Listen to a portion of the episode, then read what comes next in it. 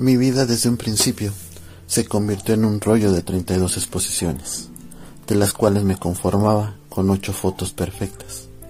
Yo pensé en escribir, porque en otras plumas no encontraba lo que quería decir. Esperar cada amanecer es suficiente. El enamorarme de improviso se convirtió en mi mejor fuente. ¿Quién ha dicho que tú debes enamorarte de mí para un final feliz?